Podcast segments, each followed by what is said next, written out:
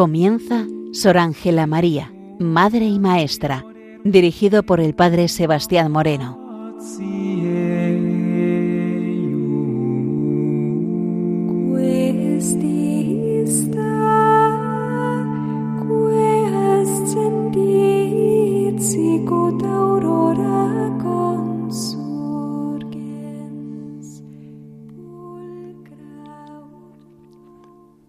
Buenos días, nos de Dios. Aquí comienza en Radio María Sor Ángela María de la Concepción, hija de Santa Teresa de Jesús y reformadora de la Orden Trinitaria, con el objetivo de poder presentar la figura y el mensaje de esta hija de la Iglesia y de la Orden Trinitaria. Dentro de esta primera parte, en donde estamos viendo en estos últimos programas los distintos escritos que Ángela María de la Concepción nos está mm, ofreciendo. Vamos a mm, introducirnos dentro mm, del tratado de oración. Se escribe después del tratado de virtudes. Toma la pluma el día de San Buenaventura, el 15 de julio de 1687, y se trata de una ampliación del riego espiritual. Los primeros capítulos tratan de la relación entre oración y virtudes, tan querida por ella. Las virtudes allanan el camino de la contemplación, y esto se ve entre los capítulos del 10 al 11. Posteriormente se recuerdan los principios de la meditación, capítulos 12 y 13. También cómo se necesita desasirse para llegar a la contemplación y gozar con ella, capítulos del 14 al 18. También se nos habla sobre la humanidad de Cristo como centro y lo vemos en el capítulo número 5 como en los capítulos 19 al 21 y cómo el alma debe de corresponder en los capítulos del 22 al 33. Estamos ante el último escrito de Sor Ángela María. San Buenaventura y San Francisco de Sales van a trazar en este libro el hilo conductor. Nos comenta Ángela María, este tratadito ha de ser de fe, esperanza y amor. Pero, ¿quién tiene fe sin esperanza? ¿Y quién tiene amor sin caridad? No puede estar uno sin el otro porque el amor es efecto inmediato y junto a la caridad y la caridad de la producción de amor. Este es el motivo y el fin de este tratado.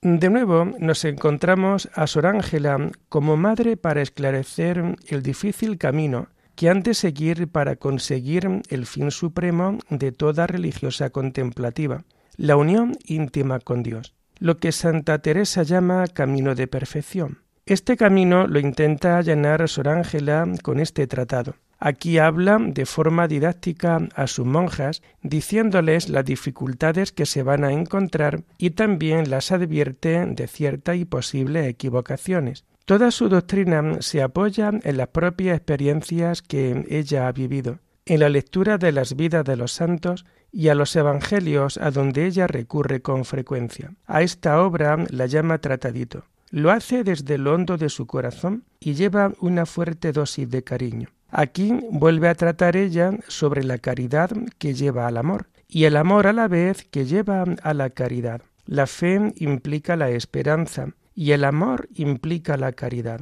Sor Ángela nos dice que quien gobierna estas virtudes es la prudencia pues es la que hace andar a todos los sentidos con advertencia, ya que con ella consulta para asegurar el acierto en la acción, la memoria, el entendimiento y la voluntad. También nos dicen que con el entendimiento consulta la acción con la prudencia y luego hace la propuesta a la voluntad. En la voluntad tiene su asiento la caridad y a través de ésta se llega al amor. Para conseguir la perfección deseada, la fe, la esperanza y el amor han de dejarse conducir por la prudencia. También comunica a sus hijas que en todo debe ir con discreción y prudencia, pues vivimos en un mundo en el que los enemigos de la vida religiosa acechan incansablemente e intentan obstaculizar el fin que ellas se proponen, agradar a Dios. Aconsejan que se camine por los caminos de la vida con discreción y prudencia. Y recurriendo a las Sagradas Escrituras, nos dicen que Dios quiere que seamos sabios como serpientes y sencillos como palomas. La paloma es mansa, pura y sencilla. Así debe ser la religiosa, y de la serpiente debe aprender la sabiduría y la sagacidad. Así cada monja será un remanso de prudencia y humildad. Otro tema importante en esta obra es el sacrificio que la religiosa debe hacer continuamente, practicando las penitencias y mortificaciones, las cuales no han de faltar en el transcurrir de una vida dedicada a Dios. Supone sacrificar el cuerpo para enaltecer el alma. La mortificación ayuda al alma, pero se ha de hacer con prudencia y conociendo las propias limitaciones físicas de cada persona. En el atender a esto está la virtud de la caridad y de la prudencia.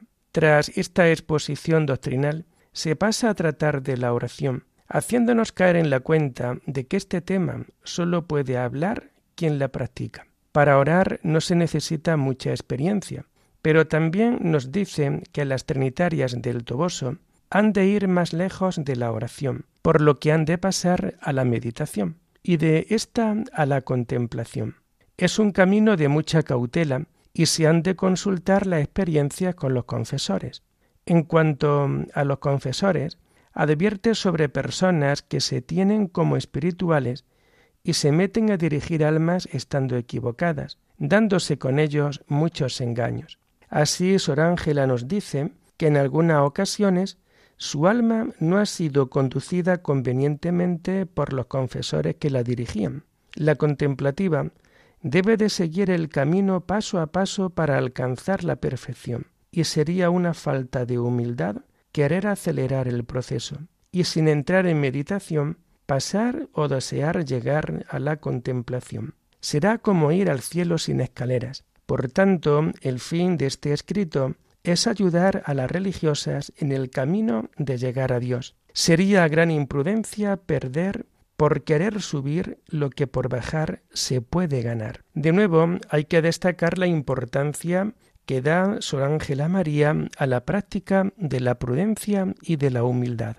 Para hablar de este tema, no sólo habla de su experiencia, sino que también se ha documentado y ha dejado que su espíritu se llene de la lectura de vida de personajes como San Juan de la Cruz, Santa Teresa de Jesús o San Buenaventura. Otra buena recomendación es que las religiosas perseveren sin dejar su trabajo en la oración para entrar en meditación y así no estén ociosas en sus almas. Para ello hace alusión a la escalera de Jacob. Ángeles que subían y bajaban, pero que no paraban en su ejercicio. Para Sor Ángela hay dos maneras de llegar a la contemplación. Subir a buscar a Dios por la meditación de la pasión o conocimiento de sí mismas, y la subida que Dios proporciona a las almas como un beneficio. Sea por un camino o por el otro, no quede el alma ociosa, haya siempre ejercicios y estén dirigidos a Dios como fin último de la oración sea vocal, sea meditar o sea contemplar. Estamos ante un camino de perfección cuyo fin último es llegar a Dios. La religiosa debe hacer uso de la humildad y debe consultar con la prudencia, con Dios y con el confesor. Sor Ángela en sus escritos habla con gran ternura de su pobrecito rebaño además que tienen un sentido profundo de protección. No consiste el amor en los afectos, consiste en los efectos, cuando se hace con rectitud todas nuestras obras. Y este es el amor que obliga a Dios. El amor consiste en los efectos. Ella nos dice que las personas, haciendo sus obras con rectitud, dan muestras de un espíritu claro y recto.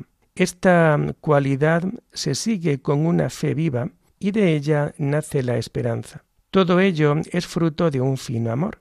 La fe viva nos enseña a creer en lo que no vemos, solamente porque es promesa de Dios. Si dudamos es porque la fe está muerta. Cuando la fe es viva, la esperanza de conseguir las promesas de Dios es muy grande. En consecuencia, la esperanza falta cuando la fe está muerta.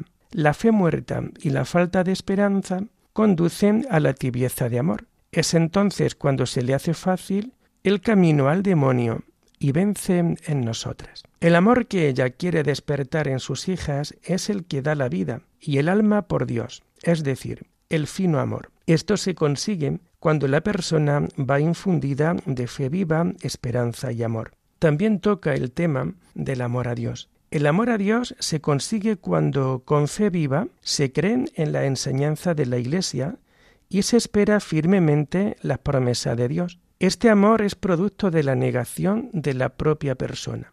Amar a Dios y vivir poniendo en práctica ese amor supone vivir y reinar, ya que así no habrá nada que inquiete a la persona, pues estando crucificadas al mundo, está vuestro sosiego ya que no vivo yo, sino que es Cristo quien vive en mí, porque mis glorias, bienes y felicidades tengo en la cruz de mi Señor. Así que, siendo Señora de nosotras, muertas al mundo y a todas las cosas, vivamos solo para Dios. Este tratado no tiene fin, ya que quedó interrumpido por la muerte de Sor Ángela María a los 41 años de edad.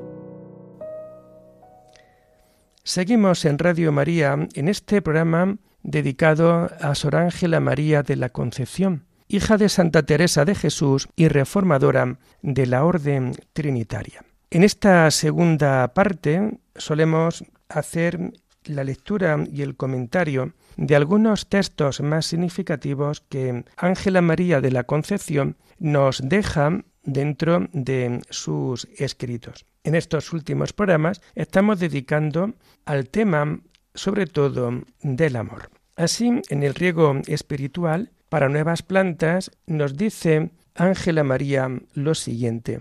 El medio más eficaz para amar es temer el ofender a Dios. Y detrás de todo esto nos encontramos cómo el principio de la sabiduría se encuentra en el temor de Dios. Mirad que estamos viviendo dentro de un mundo, dentro de una sociedad en donde se ha perdido prácticamente por completo, en este mundo tan secularizado y tan falto de valores, se ha perdido casi por completo el temor de Dios, y por tanto el absoluto de Dios se queda como muy lejano para muchas personas, e incluso no son capaces de poder respetar su santidad. Bueno, pues en esta mañana Ángela María de la Concepción nos está ofreciendo que si nosotros queremos amar de verdad a Dios, el medio más eficaz para ese amor es temer ofender a Dios. Es decir, es el temor de Dios en ese sentido siempre de respeto que tenemos que tener a Dios.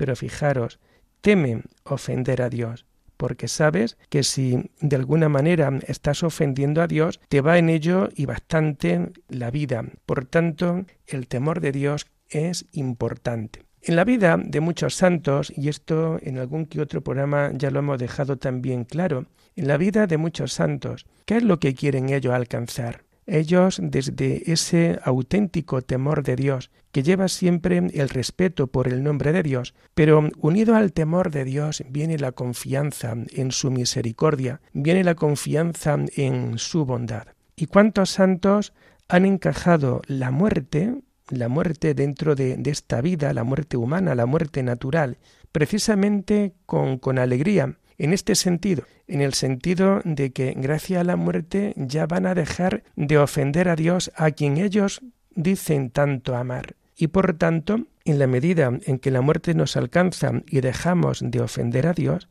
entonces todo se queda vía libre para poder seguir amando ya, digamos, sin nada que nos haga caer siempre en el pecado. El medio más eficaz para amar es temer ofender a Dios. Por tanto, en tu vida, querido oyente de Radio María, no quieras ofender a Dios, todo lo contrario. Siente un gran temor ante cualquier posible ofensa que puedas hacer contra Él.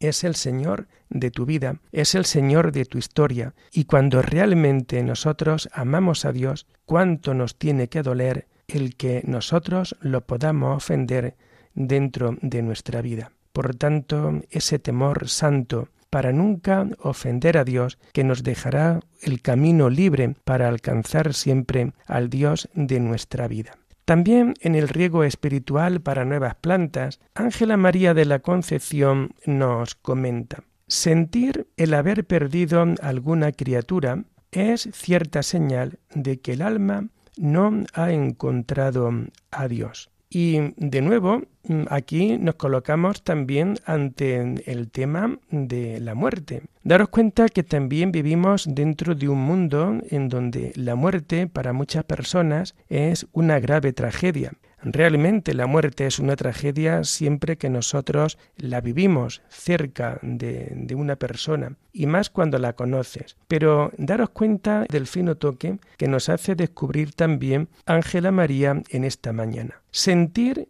el haber perdido alguna criatura, cuando tú sientes que has perdido a alguien, es la señal cierta de que el alma no ha encontrado a Dios. Dios tiene que ser nuestro todo. Y la muerte no hace que nosotros perdamos a una persona querida, todo lo contrario.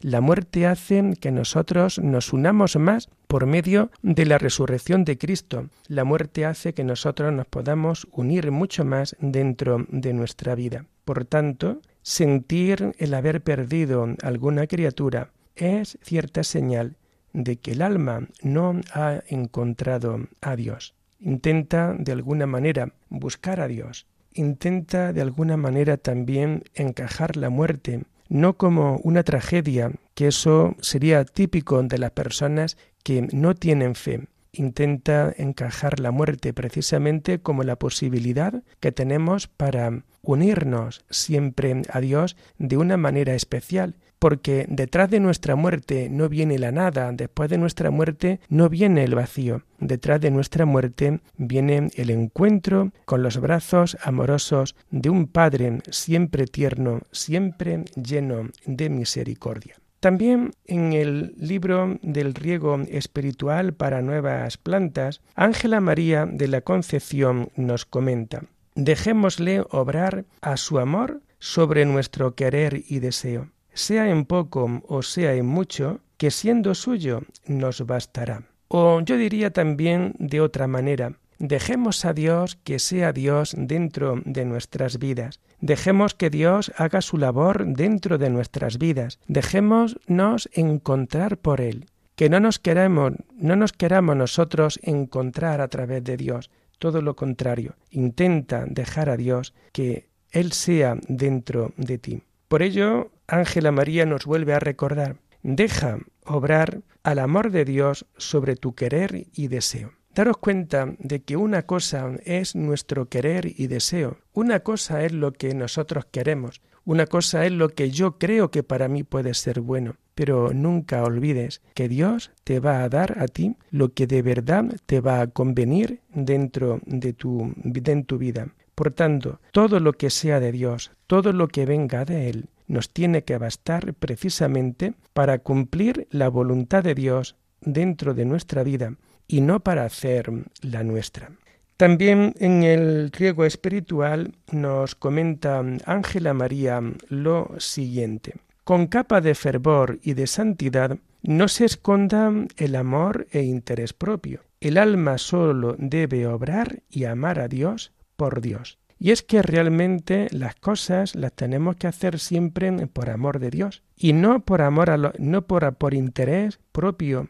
Y aquí pues aparece siempre la actitud en muchas cosas de por donde nosotros podemos caminar. Mirad, hay muchas personas que mm, a la hora de hacer un servicio o a la hora de que un sacerdote en una parroquia o dentro de una comunidad se le den un servicio, quieren hacerlo por destacar.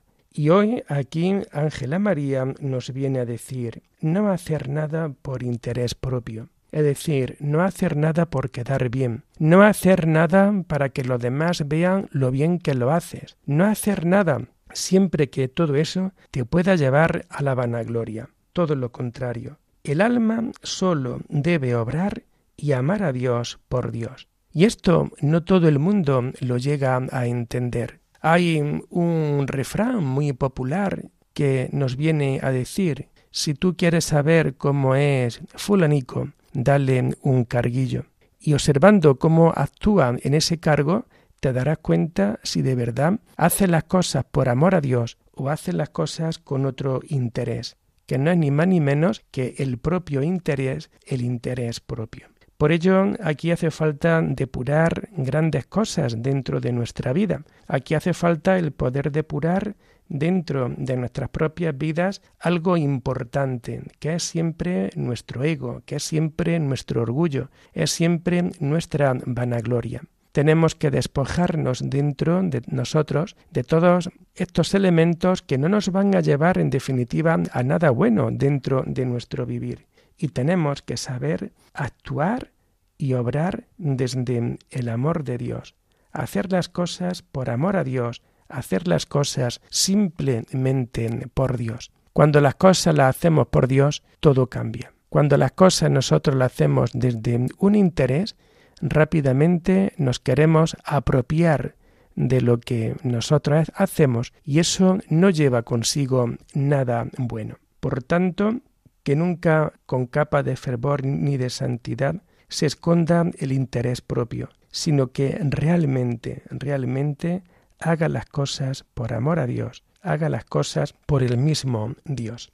Y mm, el último punto que vamos a meditar dentro de este programa de hoy, también lo vamos a sacar del riego espiritual, en donde también Ángela María nos comenta, tengamos por inefable que en servir y amar a Dios está la vida, y en ofenderle está mm, la muerte. Y esto es una gran gracia que podemos encontrar dentro no solamente de la vida de los santos, sino de tantas personas que han sabido vivir su santidad de forma escondida dentro de la vida contemplativa, pero también en la vida cristiana sencilla y como diría también el Papa Francisco, que serían aquellos santos que viven en la puerta de al lado, gente de fe, gente realmente cristiana, gente de una fe inquebrantable, de una práctica dominical y sacramental realmente encomiable y que realmente han pasado por esta vida sin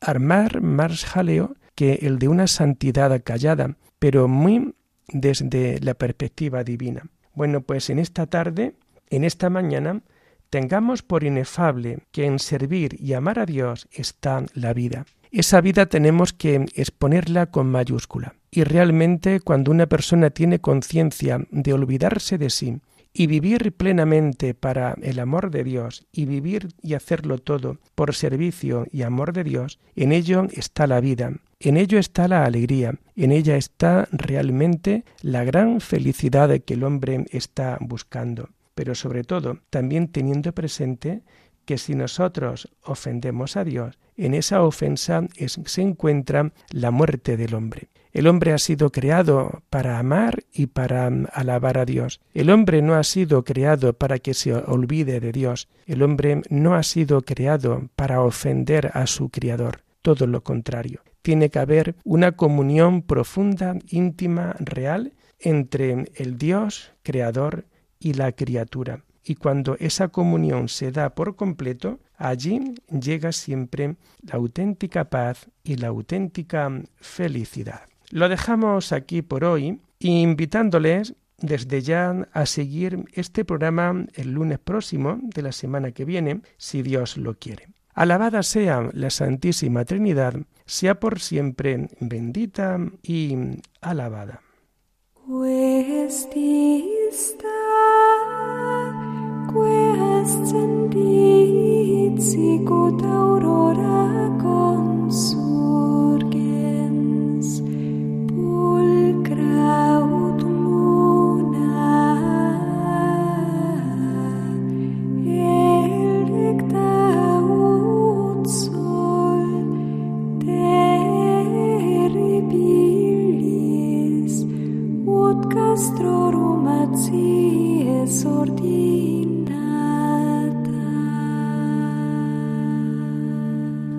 Escuchado en Radio María Sor Ángela María, Madre y Maestra, con el Padre Sebastián Moreno.